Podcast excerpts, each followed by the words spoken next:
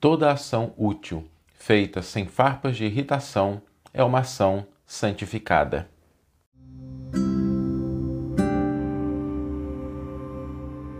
Você está ouvindo o podcast O Evangelho por Emmanuel, um podcast dedicado à interpretação e ao estudo da Boa Nova de Jesus através da contribuição do benfeitor Emmanuel. Hoje nós vamos refletir um pouquinho sobre o sentido de uma palavra que ela é utilizada, mas que muitas vezes ela teve o seu significado, ela tem o seu significado distanciado daquilo que é o original, que é a palavra santidade. Muitas palavras no Evangelho, muitas palavras que foram escritas pelos apóstolos, pelos continuadores da, da mensagem do Cristo, né? Aliás, Jesus nada escreveu, tudo que foi escrito foi por aquelas pessoas que conviveram direto ou indiretamente com ele, mas eles escreveram no idioma e numa cultura que não são as nossas. E aí, com o passar do tempo, é natural, nada de tão errado com isso, né? não existe aí nenhuma má fé, as palavras vão mudando de significado, de sentido, a gente vai agregando outras coisas. Por exemplo, às vezes a gente lê lá no Apocalipse e conecta Apocalipse com o fim do mundo, e Apocalipse não tem nada a ver com o fim do mundo, Apocalipse é revelação, é aquilo que vai ser esclarecido, é retirar o véu. Às vezes a gente lê no Evangelho fim e pensa que é término, e na verdade não é, fim é propósito. Né? Tem o sentido na nossa língua também de finalidade, mas às vezes a gente é, enviesa, a gente dá um sentido que se distancia um pouco do original. E com a palavra santidade, às vezes acontece isso também. Porque nós pensamos na santidade como sendo aquele estado de angelitude ou as atitudes de louvor. E, embora tenha um pouco dessa conotação, não é essa a essência da palavra. Quando a gente pensa em santidade, aquilo que é santo é aquilo que é colocado a serviço do Senhor, a serviço de Deus.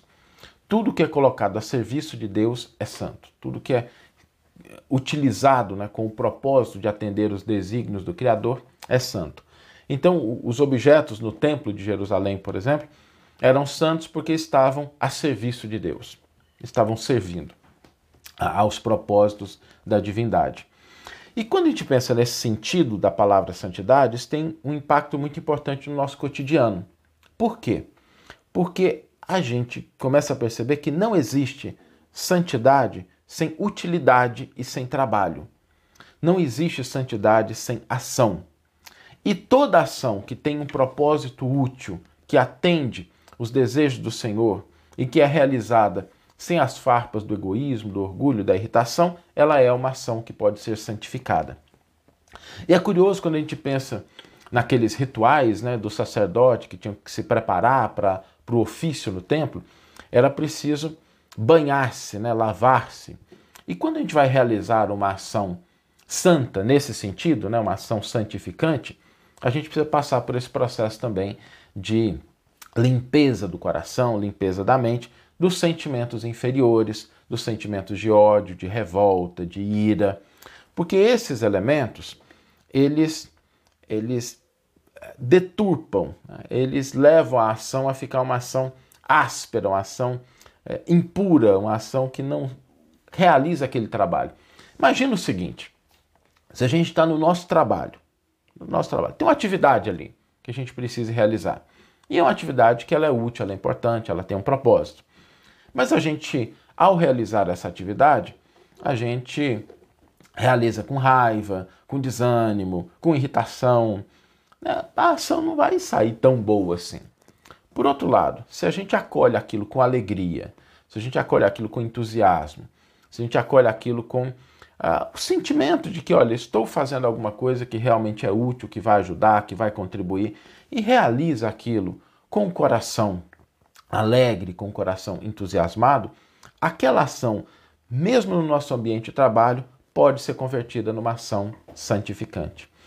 Isso é muito importante, porque a gente não pode conectar as ações santificantes somente àquelas que são realizadas dentro do ambiente religioso. Lá elas existem, sem sombra de dúvida, mas precisamos lembrar sempre que o templo do Criador é todo o universo. O templo do Criador é todo o universo, em todos os locais. Jesus não fazia distinção entre o templo e a oficina, como nos diz Emmanuel. O mundo inteiro era um só tempo o seu altar de orações e a sua oficina de trabalho.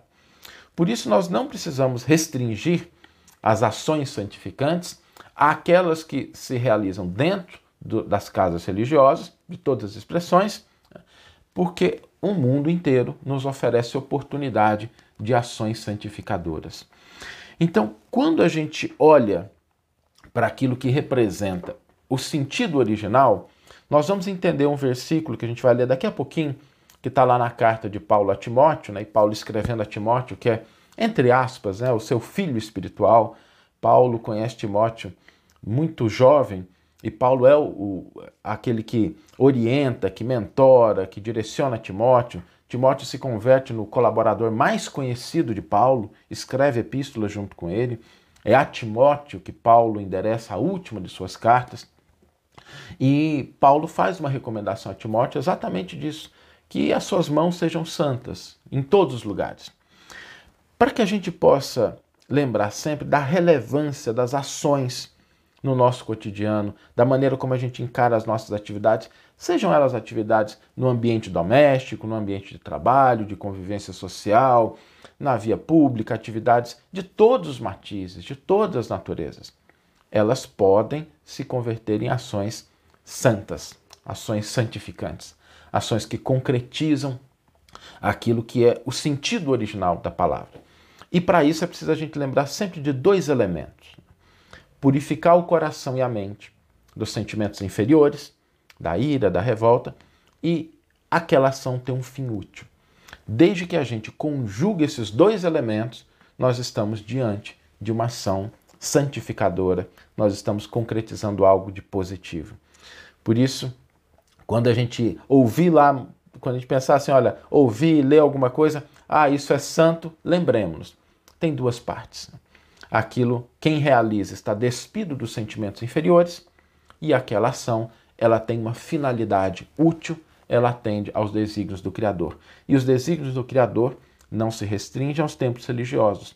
Uma mãe cuidando de um filho, uma pessoa preparando uma refeição, um trabalhador cumprindo seus deveres, alguém falando, né, edificando, escrevendo, cuidando, são todas ações que podem ser ações santas, ações que des, aquele que realiza não sente aquele sentimento de raiva, de orgulho, de revolta e atende uma finalidade útil para o semelhante. Então, esse é o sentido e o convite é que a gente converta as nossas ações em ações santificadoras no dia de hoje, na semana que se inicia, no mês próximo e na nossa vida inteira a gente pode converter pequenas ações em ações santificadoras.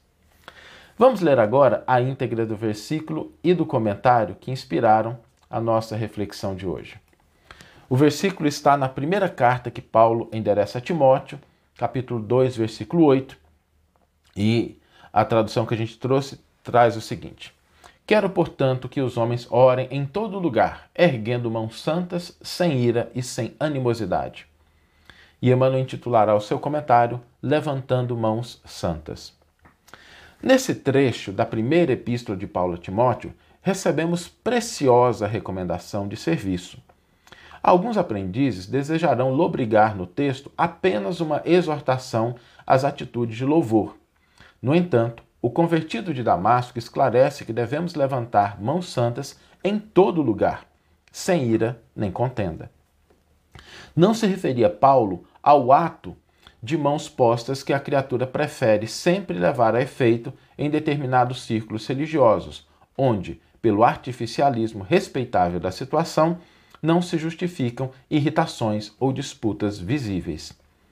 O apóstolo menciona a ação honesta e edificante do homem que colabora com a providência divina e reporta-se ao trabalho de cada dia que se verifica nas mais recônditas regiões do globo. Lendo-lhe o conselho, é razoável recordar que o homem, no esforço individualista, invariavelmente ergue as mãos na tarefa diuturna.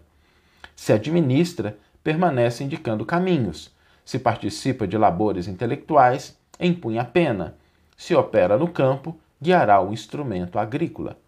Paulo acrescenta, porém, que essas mãos devem ser santificadas, depreendendo-se daí que muita gente move os braços na obra terrestre, salientando-se, todavia, a conveniência de se ajuizar da finalidade e do conteúdo da ação despendida. Se desejas aplicar o raciocínio a ti próprio, repara, antes de tudo, se a tua realização vai prosseguindo sem cólera destrutiva e sem demandas inúteis. Que você tenha uma excelente manhã, uma excelente tarde ou uma excelente noite e que possamos nos encontrar no próximo episódio. Um grande abraço e até lá!